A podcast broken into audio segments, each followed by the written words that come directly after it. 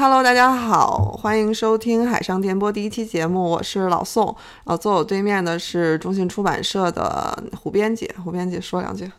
大家好，呃，我是老宋的朋友，是中信出版社的编辑。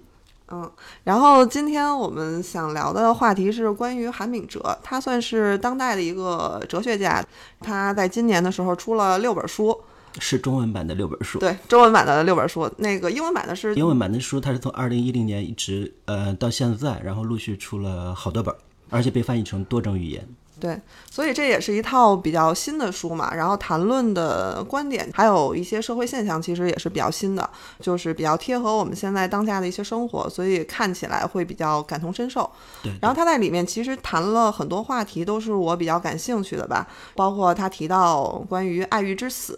他者是什么意思，还有关于新自由主义、攻击化社会。呃，还有包括娱乐，什么是好的娱乐？这些，我觉得其实他有他的一套比较完整的思想框架跟知识体系。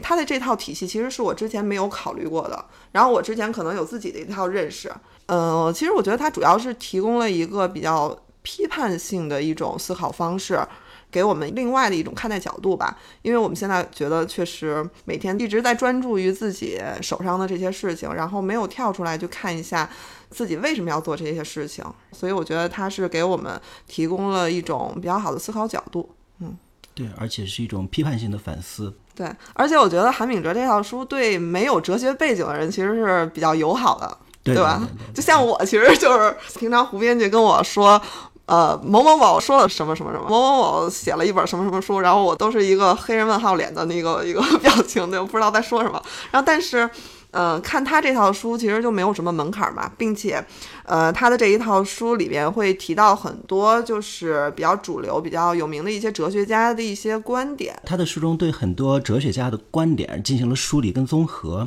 呃，像本雅明，像那个阿甘本，像很多后现代思想家吧。对，我觉得就还挺好的。对，甚至可以当做一个就是非哲学专业读者的哲学入门读物。啊，对，这是很高的评价了。嗯，然后韩炳哲他其实是一个韩国人，在德国学习的哲学，现在其实，在知识圈还有艺术圈还有一些声量，是吧？对，对他从二零一零年，然后陆续发表自己的一些代表作之后，然后他在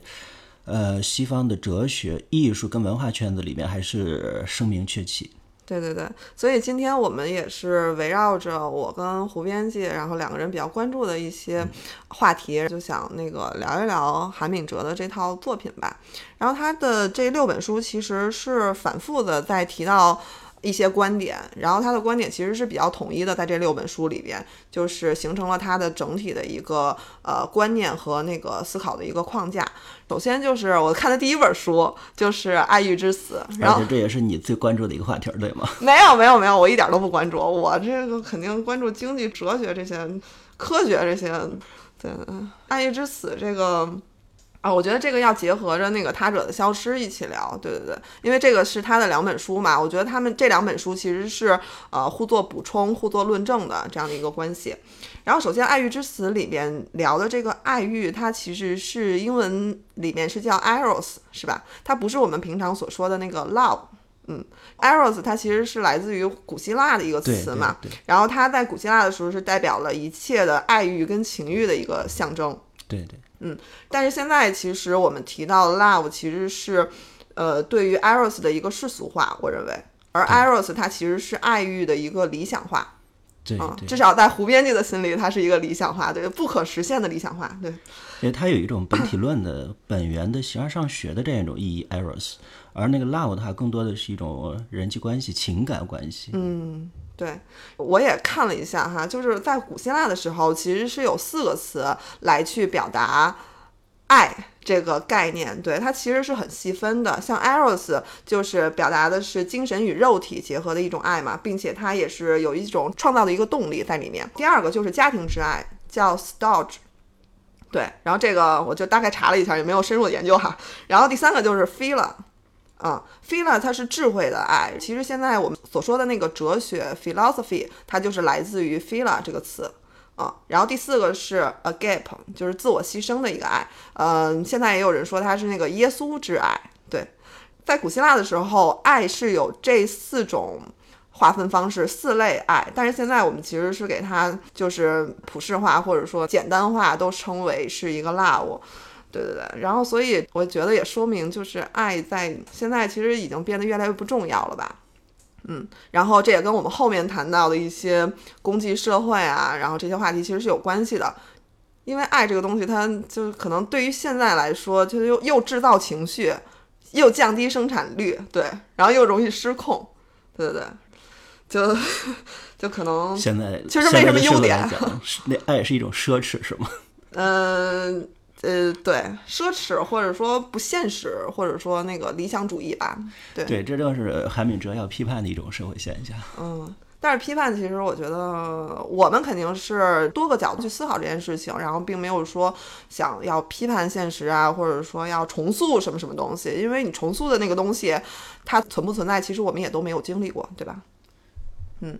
然后其实，在那个《爱欲之死》的那本书里面，韩炳哲主要是提供了一些思考的一些维度。在当今社会，其实他主要有的观点就是说，我们现在就是越来越绩效化了嘛。就是整个社会，然后大家的目的性都很强，做所有事情其实都以一种项目的心态，然后再去那个运营它，都是以成本啊、收益这些东西来去考量所有的事情。在这个过程中，人们就开始，呃，就包括那个自我剥削啊，然后自恋情绪啊这些东西，就是都会影响这个爱这种东西它的一个滋生和发展吧。嗯。然后第二个，它其实就是说那个同质化的概念嘛。同质化就是说大家现在越来越一样了，然后并且就是我们看不到跟我们不一样的所谓的他者，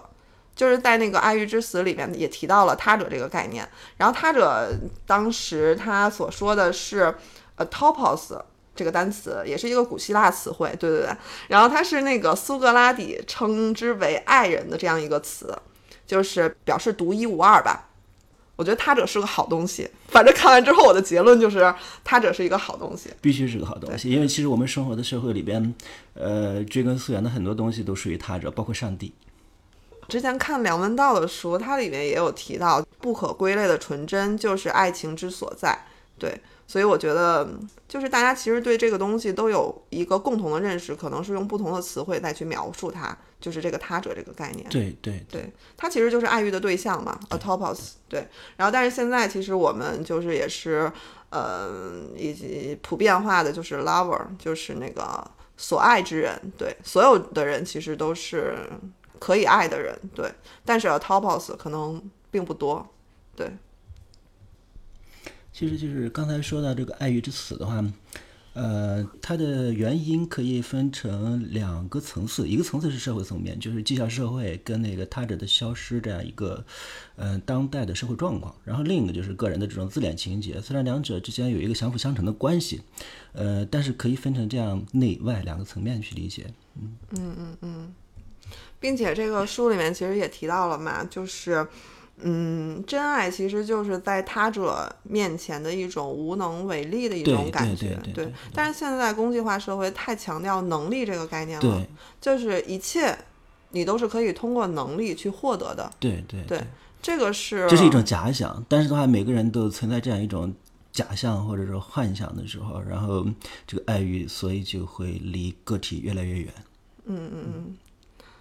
但是你看，现在我们书店里面摆的那些书嘛，其实都是帮助你去获得某种能力的，比如三十天学会什么什么，然后五十天学会什么什么。对，而这个在那个他者的消逝之中，然后韩敏哲他也是以呃批判这种以自我完善、自我成就为幌子的呃自我剥削，然后这个问题就是在他对社会问题的很多讨论里边，呃一直在强调，就是现代人的这种自我剥削这个问题。嗯嗯嗯，所以就是获得某种能力，拥有某种能力，这个其实也是一种理性主义的一个体现。对对，这可能很难改变这个东西。哦，而且我觉得它也不是说一个缺点，我觉得它只是一种社会现象，就是一种大家共识的一个东西。对对，你说的对，它不是一个缺点。但是韩敏哲的批判，他其实更多的是在呃批判他的过度。嗯，对，只要不是过度的话，然后这个问题本来没有问题，但是他批判的都是过度、过量，然后这样的一些。嗯嗯嗯对，在书里面就是韩炳哲有提到嘛，就是你在生活中你觉得那些可把握、可占有，然后可辨识的那些东西，其实都不是他者。真正的他者就是那些你可能不可描述、不可把握的那些东西但是那些东西有可能都是在你视野之外，你可能会主动或者被动的去把它屏蔽掉了。对，呃，存在这个现象，对存在这个现象。然后同质化这个点，其实我觉得就是我们从小受到的教育，其实就是集体主义嘛。你不要搞特殊化，要比如校服要穿一样的。对对然后如果你要做出什么出格，或者说不符合嗯纪律的一些事情，就大家可能会对你另眼相看，然后会把你规训回来。对。然后，所以这个可能是跟我们从小受到的这种教育是有关系的吧。并且，其实我们现在在处理所有的呃事情或者人际关系的时候，其实都是在把这些可能不可把握或者不能标准化的东西去给它归类，然后去呃异类寻找同类，它已经成为我们的一种思维惯性。对对对，对，从认知上来讲的话，就是大家习惯于用那个贴标签儿的方式，把陌生的东西变成自己熟悉的东西，这个也是本来没有问题。但是如果把这种做法绝对化的话，就会产生一种呃求同存异，呃贬义上，然后党同伐异这种现象。然后这是汉密者批判的这样一个同质化这个问题。嗯嗯嗯，然后另外，我觉得他对那个同质化的这个理解，呃，我个人的理解的话，就是，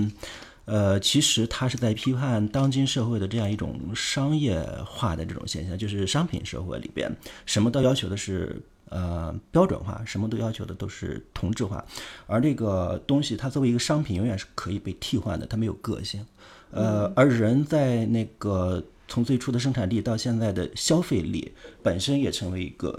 呃商品社会里边的一件商品的时候，人和人之间的趋同也是便于管理、便于经营，然后便于就是商业社会的操作的这样一种呃方式。所以这个同质化其实对人对人的心灵最后也造成了非常严重的这种冲击跟伤害。嗯其实我是觉得同质化这个东西就是会封闭你的一个视视对域。对其实打开视域这个东西是非常重要的。非常重要，但是也非常难。对，因为我们现在每天接收到的信息其实太多了，你可能没有精力或者脑子里面没有空间再去容纳外面的一个视域。对对对，你可能就处理眼前的这些东西，它已经被呃塞满了整个人。对对对对对。而且就是对于《爱欲之死》这本书里面，它其实还提到了一个我觉得比较重要的，就是人与人之间的一个适当的距离。就是可能原来人与人的距离比较远，然后拉近一个人的距离可能会需要很长时间，并且它需要一些特殊的方式吧，然后可能跟我们现在当下的一些方式是不一样的。但是现在就是大家喜欢去迅速的消除两个人之间的距离，可能比如说我认识你的第二天，我们就开始互相称，比如宝贝、亲爱的，然后这些东西。然后我觉得这种就是没有边界感的这种东西，它其实，呃，因因为距离这个东西，它其实是会带来恐惧的，就是嗯。有距离会让你觉得陌生，会觉得很消极，然后它是一种否定的东西。然后，但是你消除了距离之后，你可能把一些比较珍贵或者说比较有想象力的一些东西，全都给一起随着距离消除了。对，太近的距离的话，我我自己的理解的话，我觉得就是第一是消除人和人之间真正的亲密关系，第二的话就是消除个体的这种想象力，然后距离产生美嘛。嗯，嗯，这好可以。书里面有句话，其实我还挺喜欢的，就是说，它其实是表达了一种那个同质化的一个一个概念。他说，人们踏遍千山，却未总结任何经验；人们纵览万物，却未形成任何洞见；人们堆积信息和数据，却未获得任何知识；人们渴望冒险，渴望兴奋。但是在这个冒险和兴奋之中，人们却一成未变。人们积累着朋友跟粉丝，却没有遇见一个他者。嗯，这句话本身说的特别精彩，翻译的也非常精彩。对，嗯，这个我觉得是对现在这个社会的一种，就是作为一个信息社会，作为一个呃高端智能社会，比如说我们的智能手机，我们的各种移动设备，然后便利了人和人之间的交往，以及人各种生活活动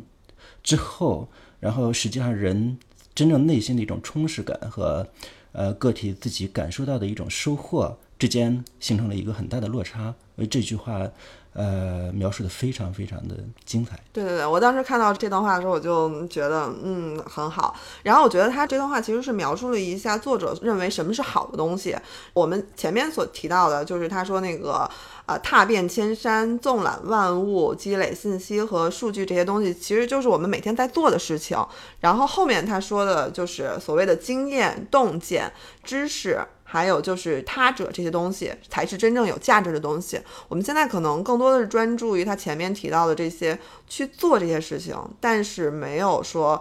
成就他后面说的那些珍贵好的东西。对对对，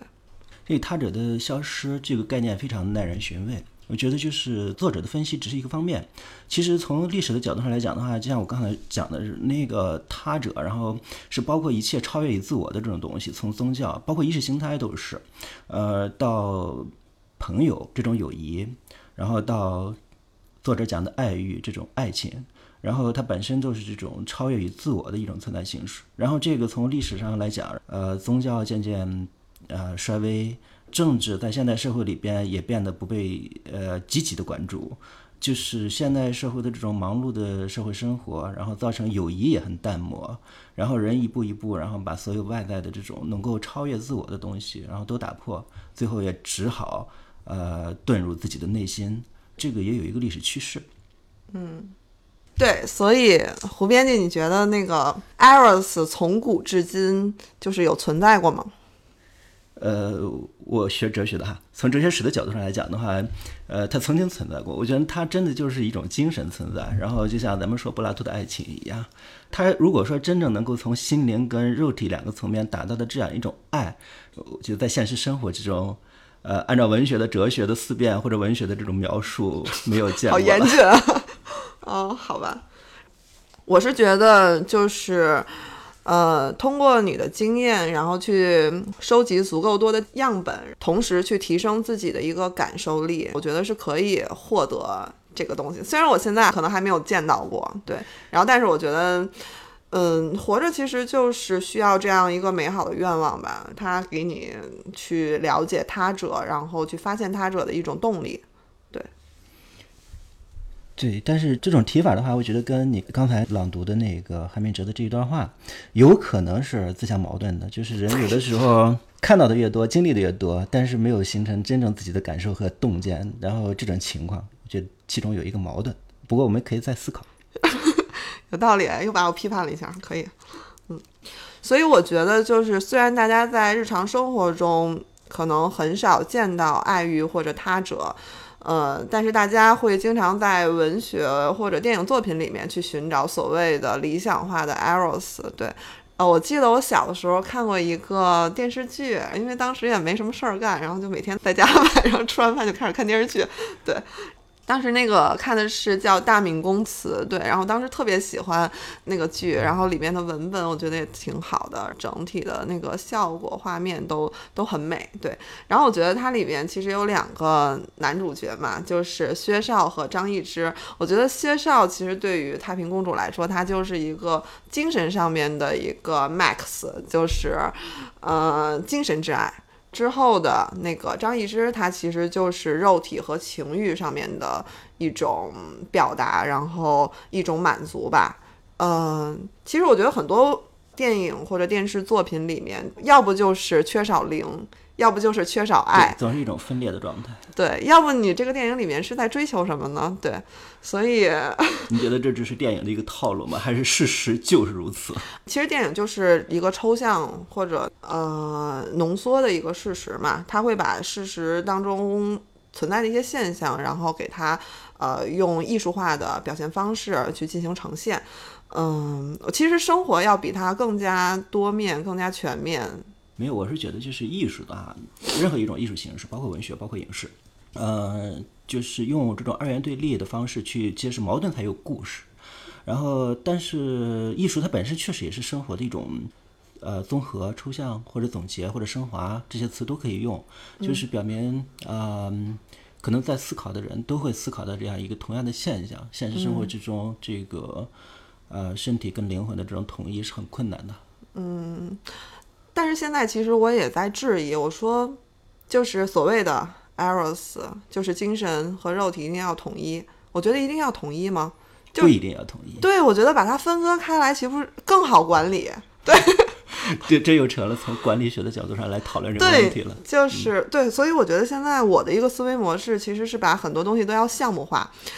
其实我们都在寻找自己精神或身体上边的一个巅峰体验嘛。分开巅峰跟一起巅峰，我觉得都是巅峰，没有好坏。嗯，它可能是会更加，呃，有一个增益的效果吧。如果他们两个同时存在的话，但是如果单独存在的话，互相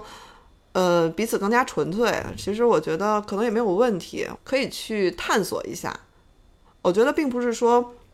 原来然后一直大家那个信奉的所谓的就是完美的一种形式，它就是适合每个人或者是一个普世的一种形式。它可能是有其他的目的，比如说为了促进社会稳定，为了好管理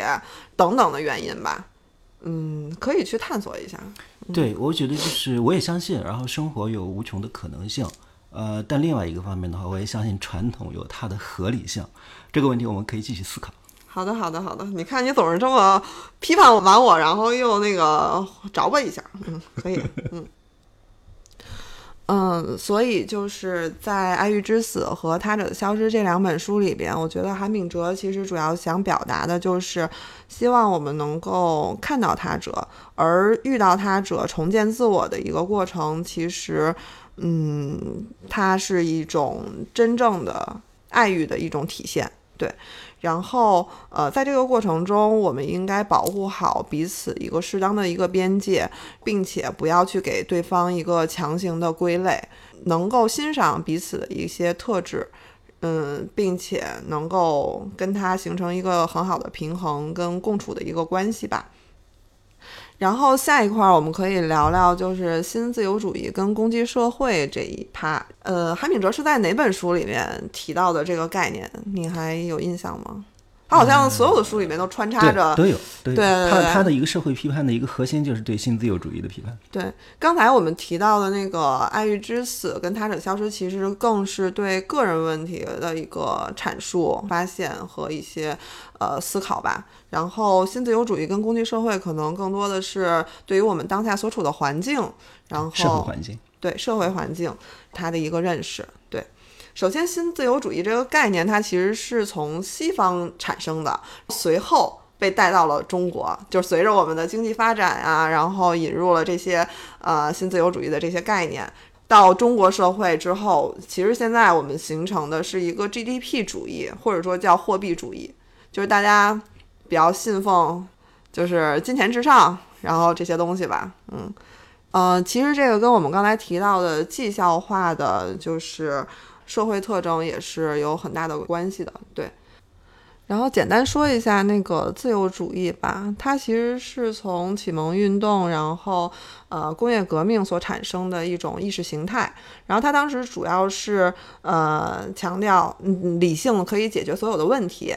并且自由主义在整个的一个政治光谱中是偏左的，所以它的目标也是在不断的呃改革修正自己，所以就形成了之前的古典自由主义和现在的现代自由主义，也就是新自由主义。对，然后古典自由主义主要是强调呃将个人置于社会所有其他事物之上，嗯，强调于个体的一个权利吧。然后，现代自由主义其实是希望能够通过一些，比如说国家权力的一些制衡，能够抵抗一些剥削跟垄断，认为这样才能够真正的自由。对，所以现在的那个新自由主义，它其实是在制度框架下的一个自由，而不是完全的一个放任自流。对。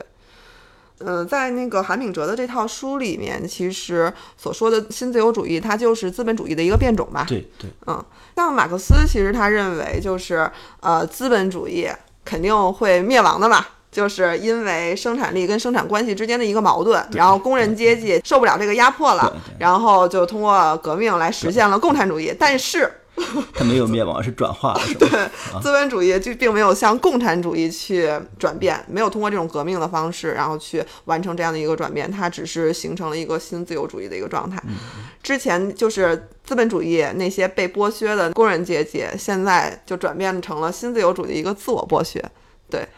然后，这个是大家精神和意识上面的一个转变，才完成了我们现在，比如说经济快速发展呀，大家这种生活状态啊，这种，呃，相对于比较和谐稳定的一个社会形式吧。嗯，对，就是新自由主义的话，它作为一个政治经济学说，或者是资本主义的一个新形态的话，然后应该是从。呃，二十世纪上半叶，然后开始到现在，我觉得不到一百年的历史。然后从那个时候开始，经济至上、商业至上，然后或者是商业化，然后这样一些社会现象，才开始变成呃一种主导性的社会现象。其实是有一些，呃，是有一些它它的问题。呃，这种问题的话，然后他的反思、他的批判的话，就是从那个时候到现在的这个，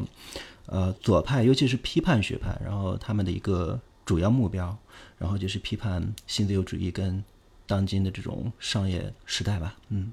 呃，所以就是由新自由主义也带来了一个社会上面的一个转变嘛，像之前福柯所提到的一个规训的社会嘛，就是整个充满了呃禁令戒律，整体是一个管制化的一个环境。对，现在到了公济社会，然后我们变成一个自我驱动，然后不需要管制，嗯，甚至到达了一种自我剥削的一种状态吧。然后每个人都变成了一个效能机器。对对对对，嗯。就是这个供给社会，其实跟前面咱们提到的那个自恋，它是有一个内在关联的。就是你过度的要求自我的这样绩效、自我的这样一种成就，呃，有的时候其实就是一种自恋。然后还是说，就像刚才说过的一样，然后他打着这种自我完善、自我成就的幌子，然后实际上是对自我的一种剥削。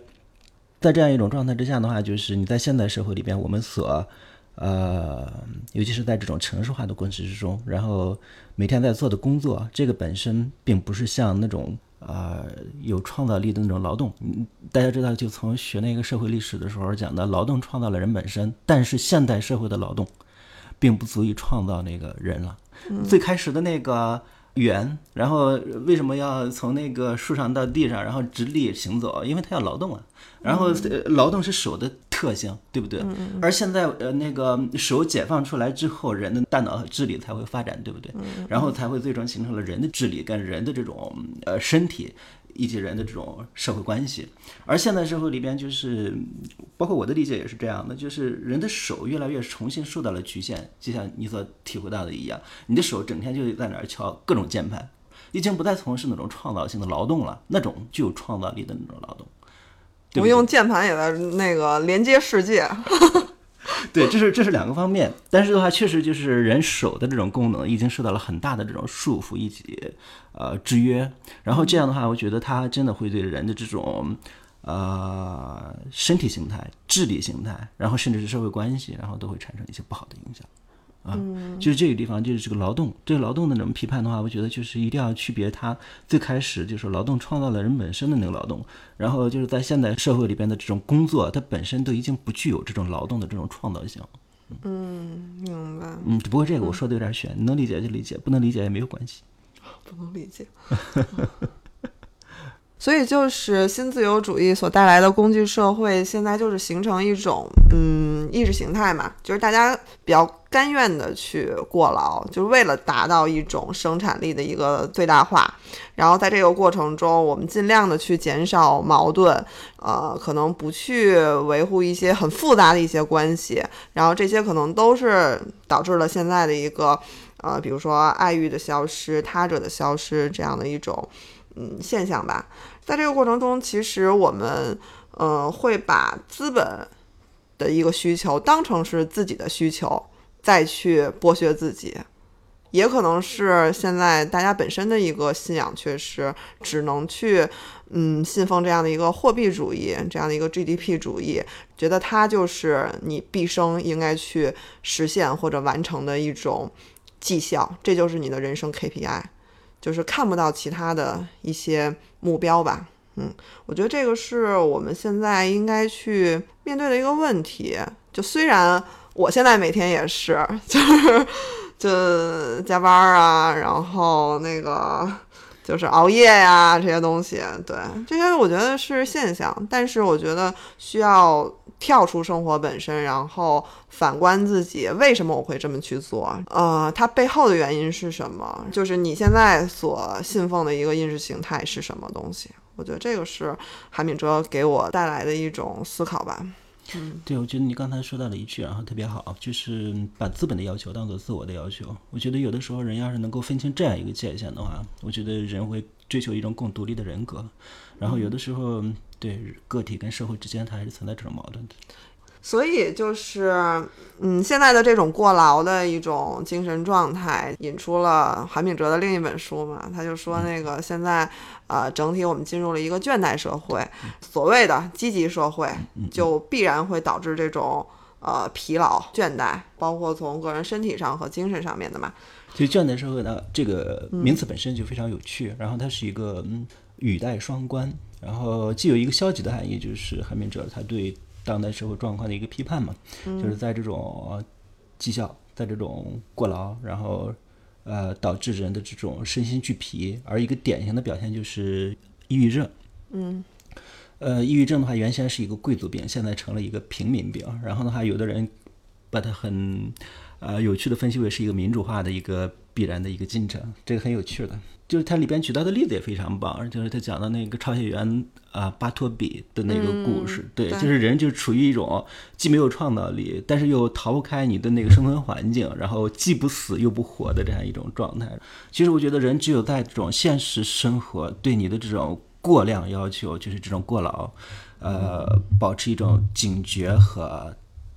退一步的这样一种状态，然后回过头来想一想，什么东西才是让你感到充实、感到快乐的这个事情，这个时候你才可能爆发你生命的这种创造力。而那个韩炳哲他的理解的话，我觉得可能更多的在这种精神生活层面。嗯，对，其实所以这个地方简单的说的话，他就是希望人从这种物质生活里边退一步，回到内心世界，回到精神生活。而这种精神生活的这种闲适、这种充实，对于人的这种倦怠这种状态，然后有一种疗愈作用。然后他本身把这个倦怠社会转化成了一个呃人解放自己啊，获得真正精神自由的一个契机，这个很有趣。嗯，明白。但是就是现实世界跟精神世界，他们其实是共同存在的。怎么从现实世界退回到精神世界？因为他们两个其实融合之后形成一个完整的人嘛。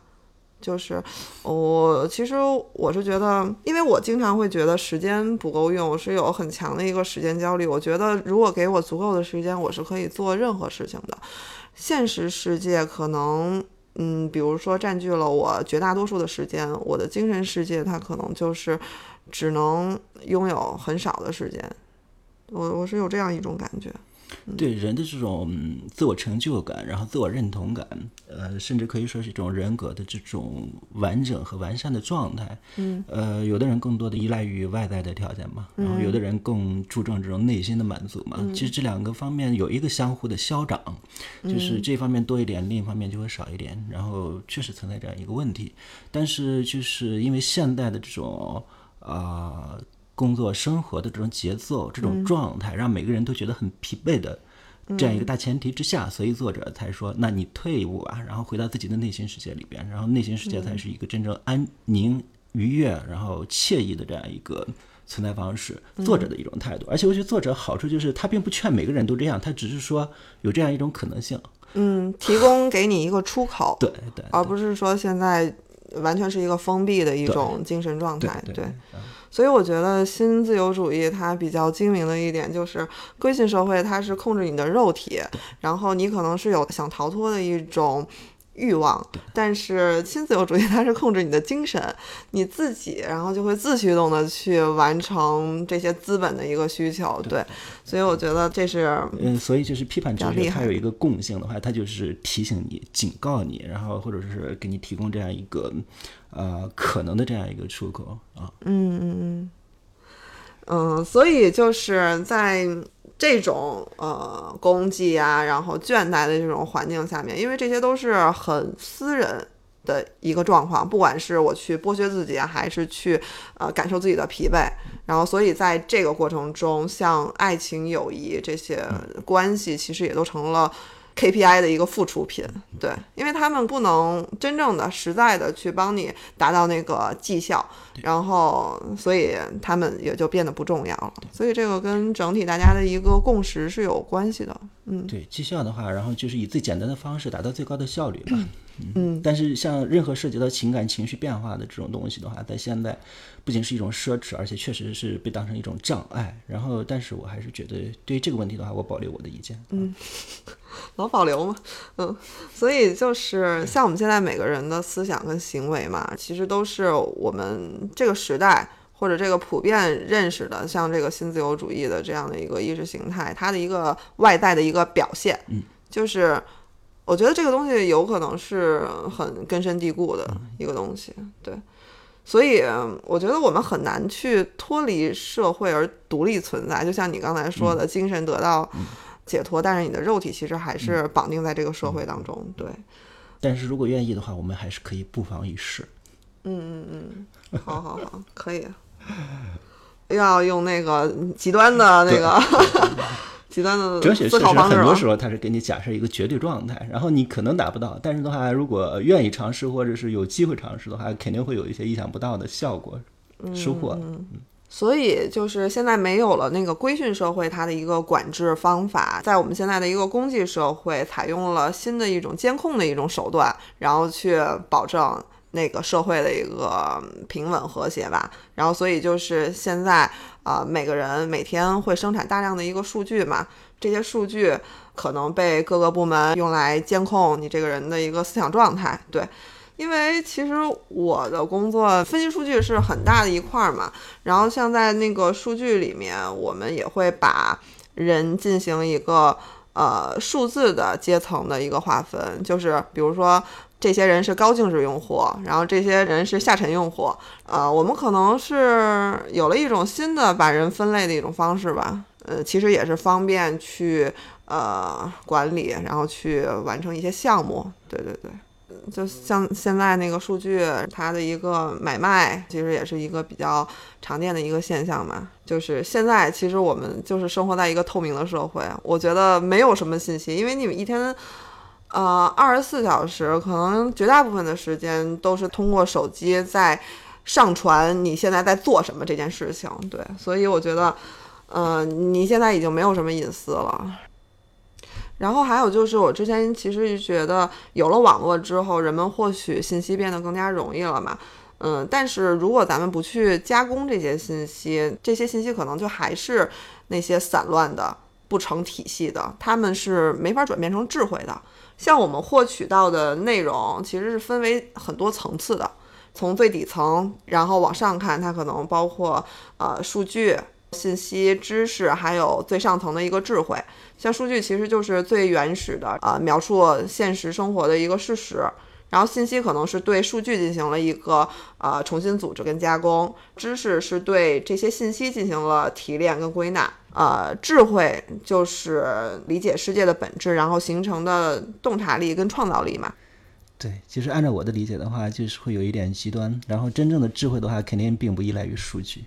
嗯，我觉得依赖于更复杂的一些呃身体和心灵的一种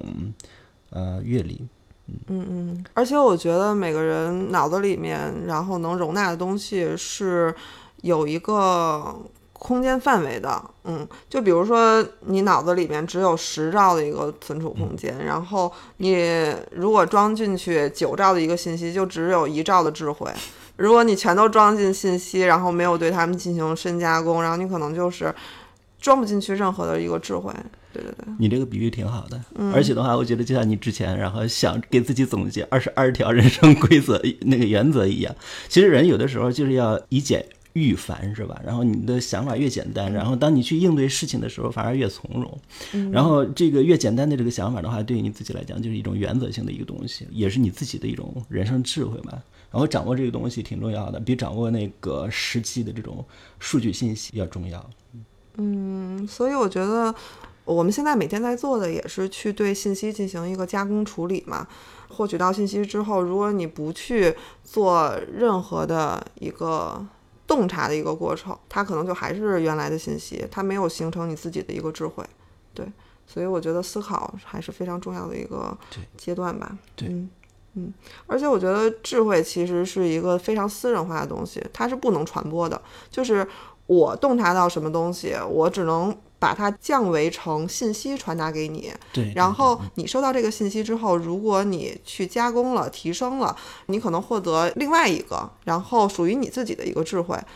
但是智慧本身是不能直接传递的，它只能通过信息来。给别人一个启发，你这个说法我特别赞同，而且我之前自己也曾经想到过这样一一个问题，就是你譬如说佛的一种觉悟，释迦牟尼的觉悟，嗯，然后它可以传播给这个世界上所有的佛教的弟子，嗯，但是并不是其他的人，然后按照他说的做就能够达到他的这种境界，对不对？所以其他的人首先得到的只是他的信息或者他的知识，但是要想达到他的智慧，这个需要一个很。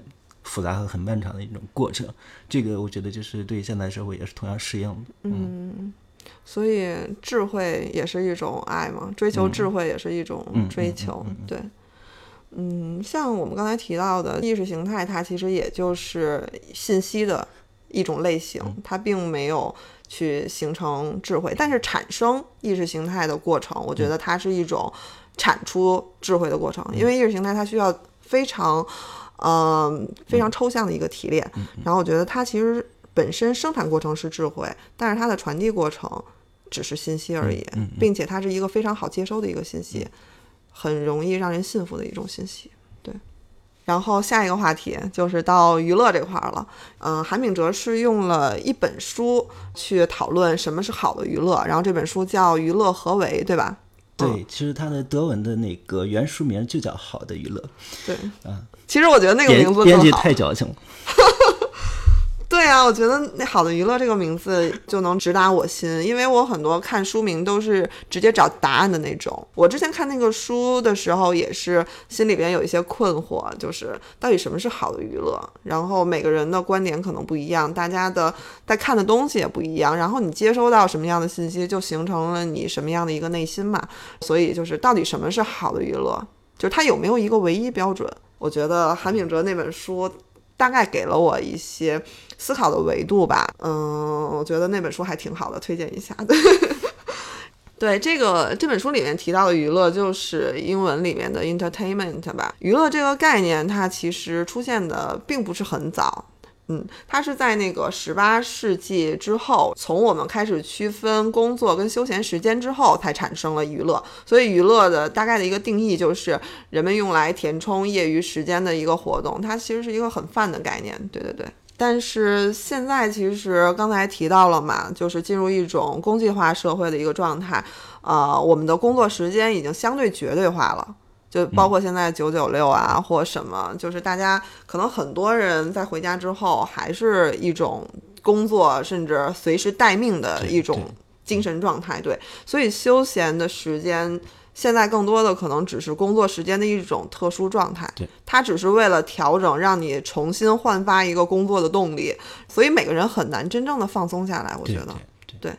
并且就是我现在有一种感觉，就是我都没有娱乐或者休闲的需求了。我甚至觉得这是一个很可怕的现象，因为本身我就觉得时间不够用，然后娱乐这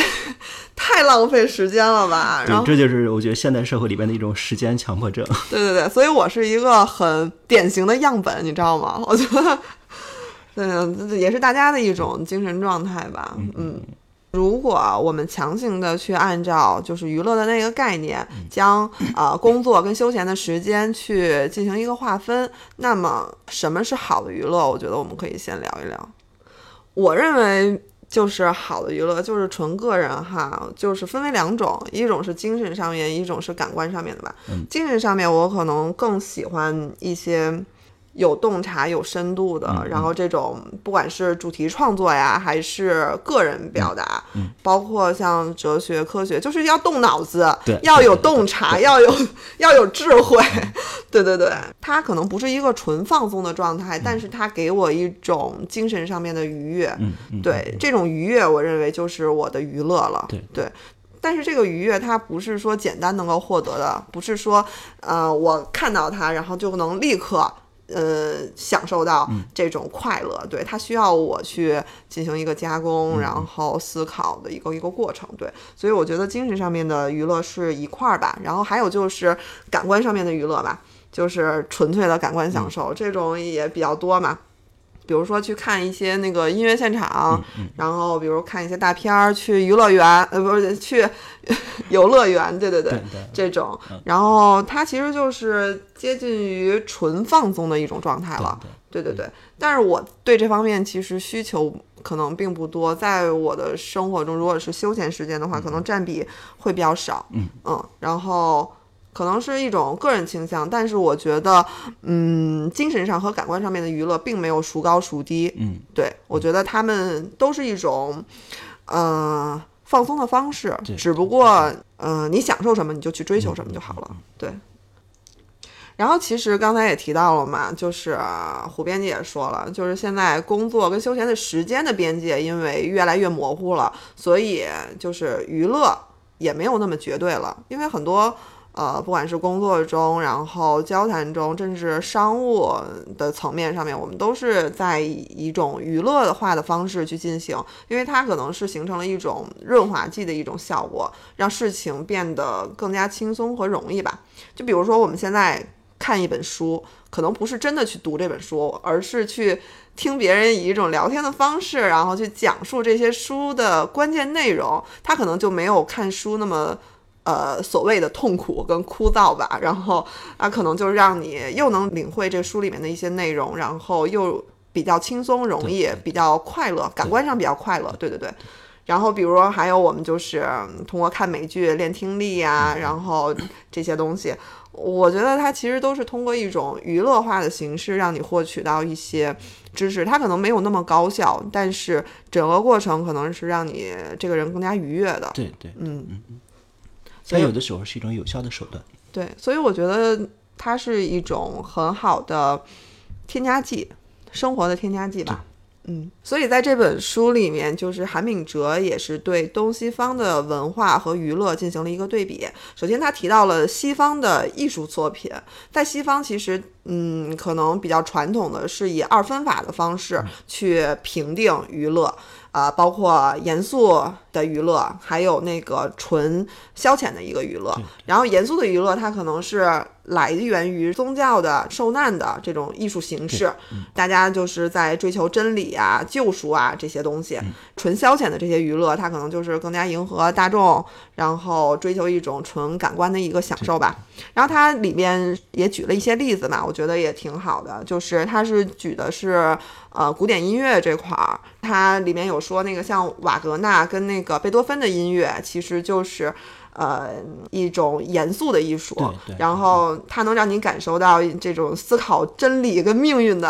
然后这种感觉，对。然后像罗西尼，然后他其实就是，呃，他的魅力就是在旋律的本身嘛，然后他没有去表达什么宏大的主题，他有很多那个呃哲学家跟音乐家的拥趸，就是包括在里边有提到的嘛，就是那个康德、霍夫曼，然后海涅啊什么什么的，对对对。哦，听了一下，确实很好听。你之前有听罗西尼吗？呃，罗西尼的话我没听过，但是古典音哦乐就是、对，像您刚才说的那样，有的时候我觉得听古典音乐根本就不是一种娱乐，是一件很严肃的事情。啊，对，就必须要那个，就是洗完澡，然后换身衣服，然后去正襟危坐然点有点后听一下，有点对吧？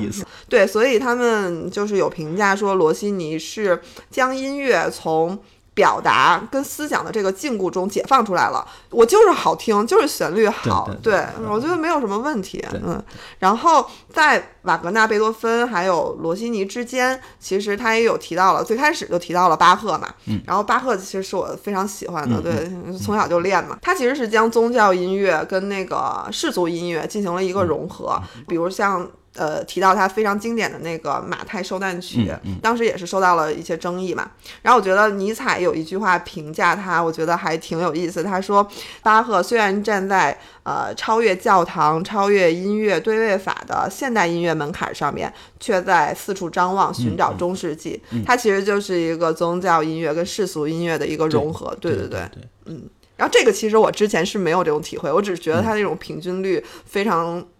能让我维持内心的秩序。对，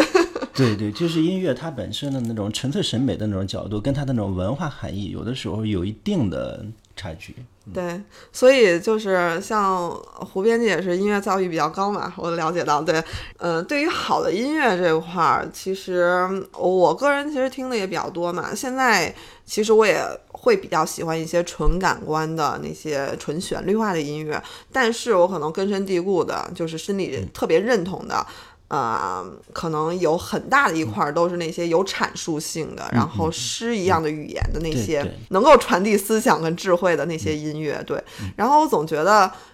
任何的形式它都要去传递一些精神上面的东西，对，可能有这方面的执念吧，就是缺乏那个纯感官享受能力，我觉得有一点，我不知道你有没有这种感觉。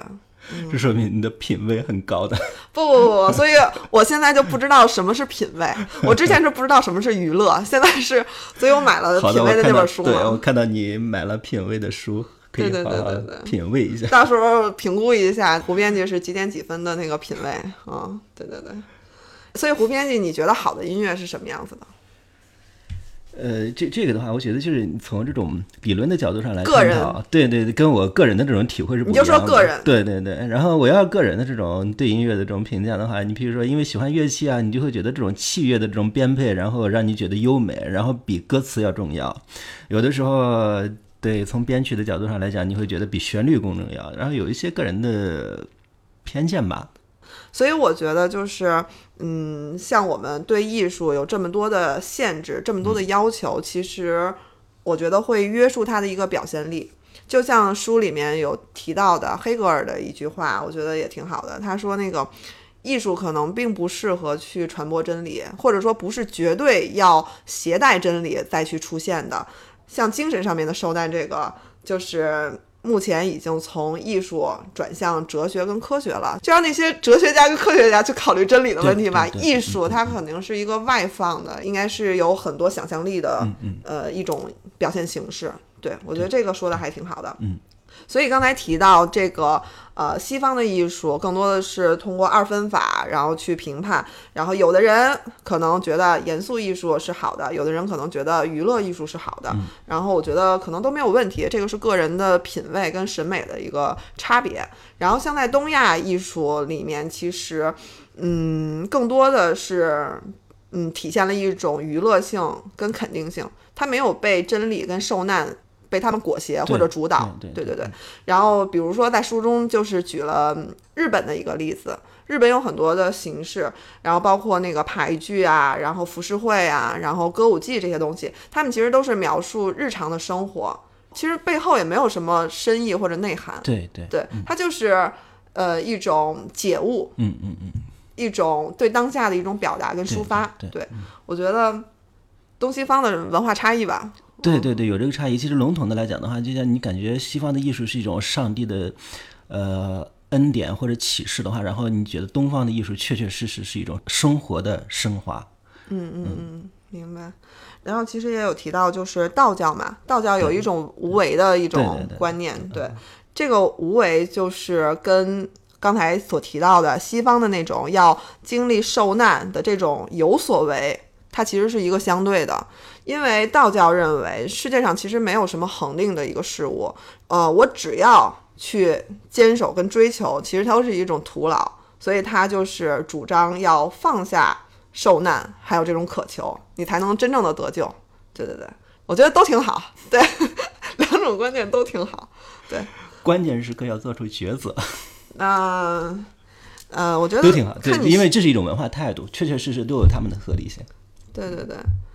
还有就是在书里，韩敏哲也对比了基督教跟禅宗他们两个的一个、呃理念吧。像基督教，它就是嗯，表达的是生活在别处，通过修行，然后我可以进入天堂。它其实是充满了一种许诺，呃，充满了一种别处跟未来的一种宗教。对，但是禅宗就是主张要活在当下嘛，就是服饰就是日常对。然后救赎就是此时此地发生的事情，就没有另外的世界。所以这两个呃宗教其实是完全不同的一种理念。对，对对对，嗯，简单的说的话，就是在别处跟活在当下的这两种态度之间，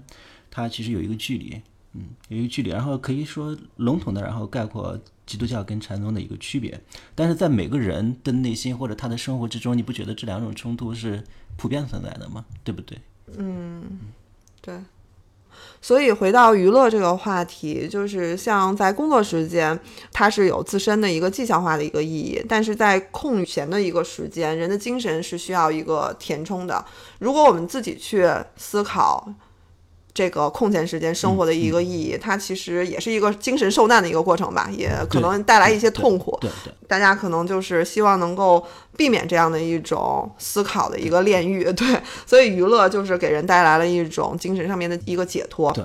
呃，像在那个公共层面上面吧，像书啊、电影啊、电视机啊这些，其实是给我们提供了一种就是预设的一种普世的一种价值和意义。对，然后我们不需要再去自己创造，然后自己去探索，所以就是。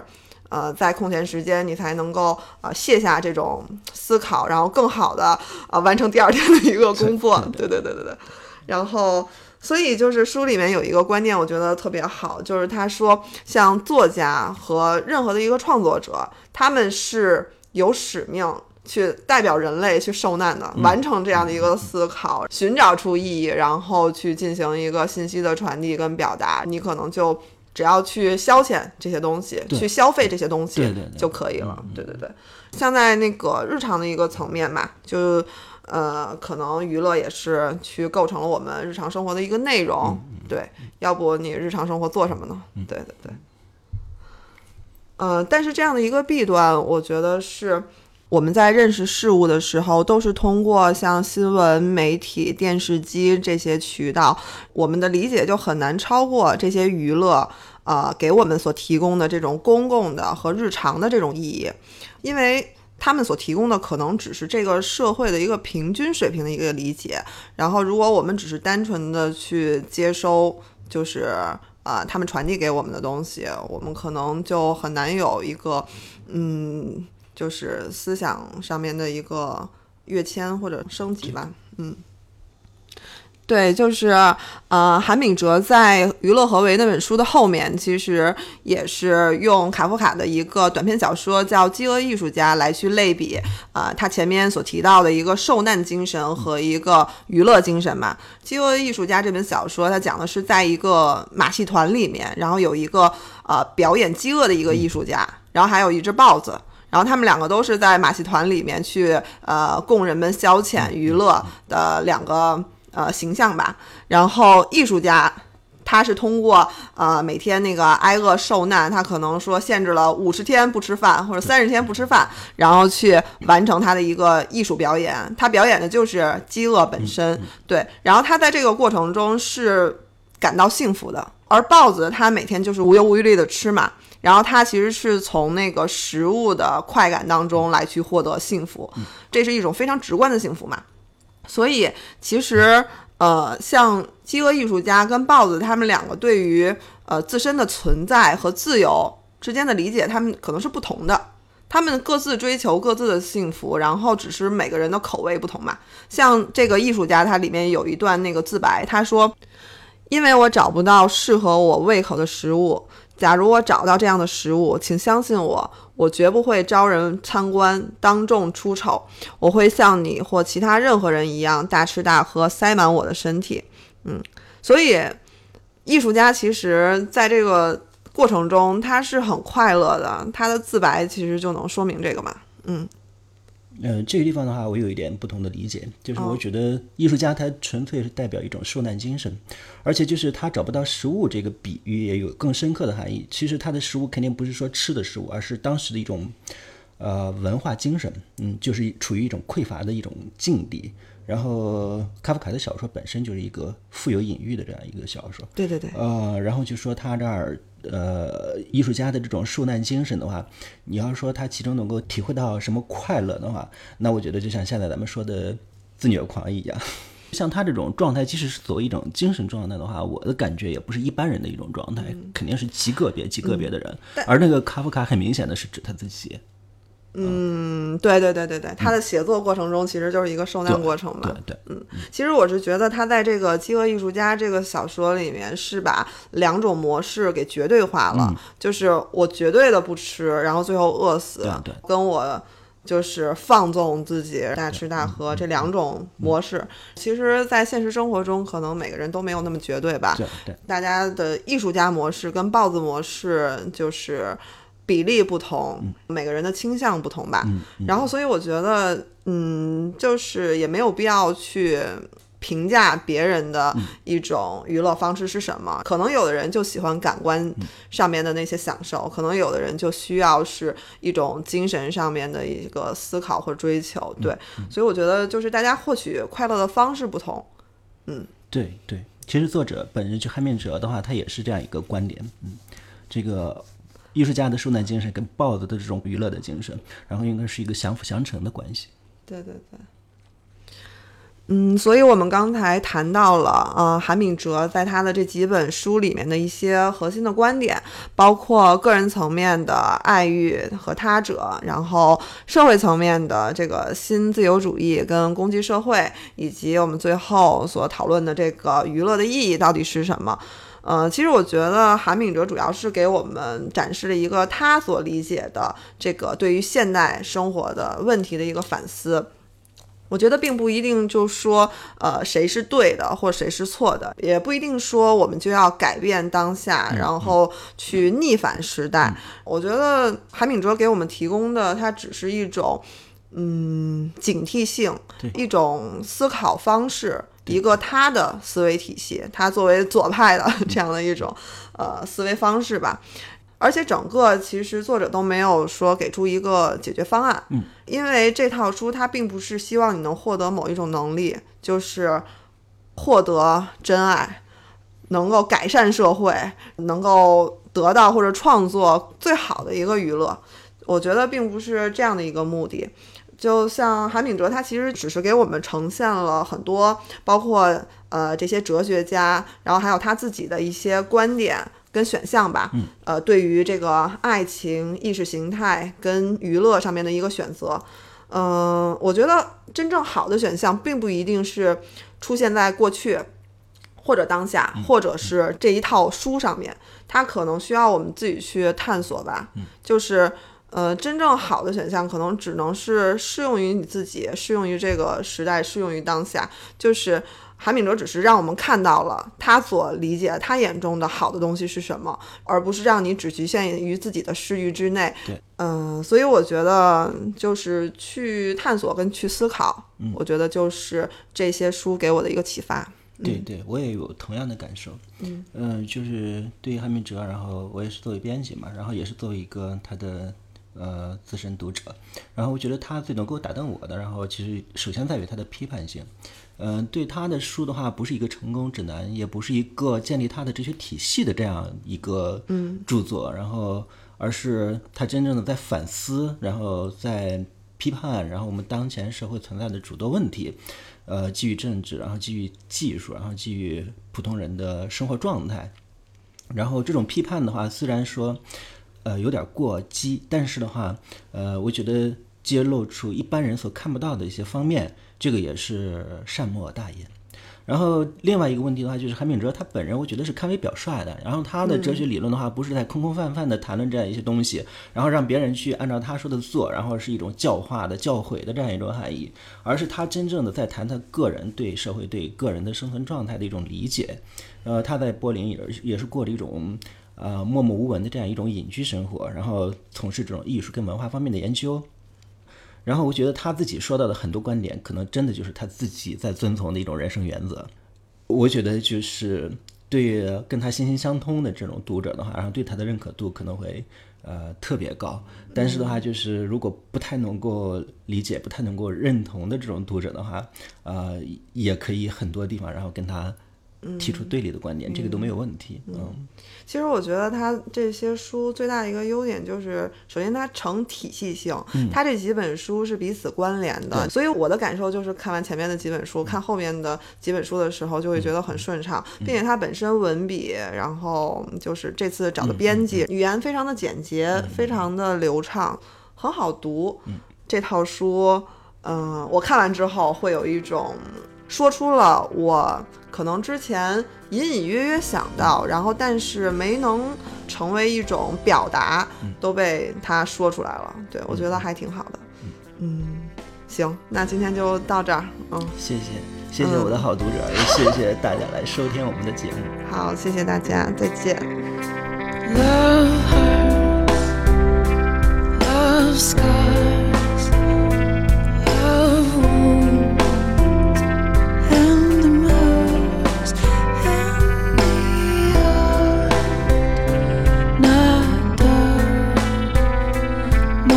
strong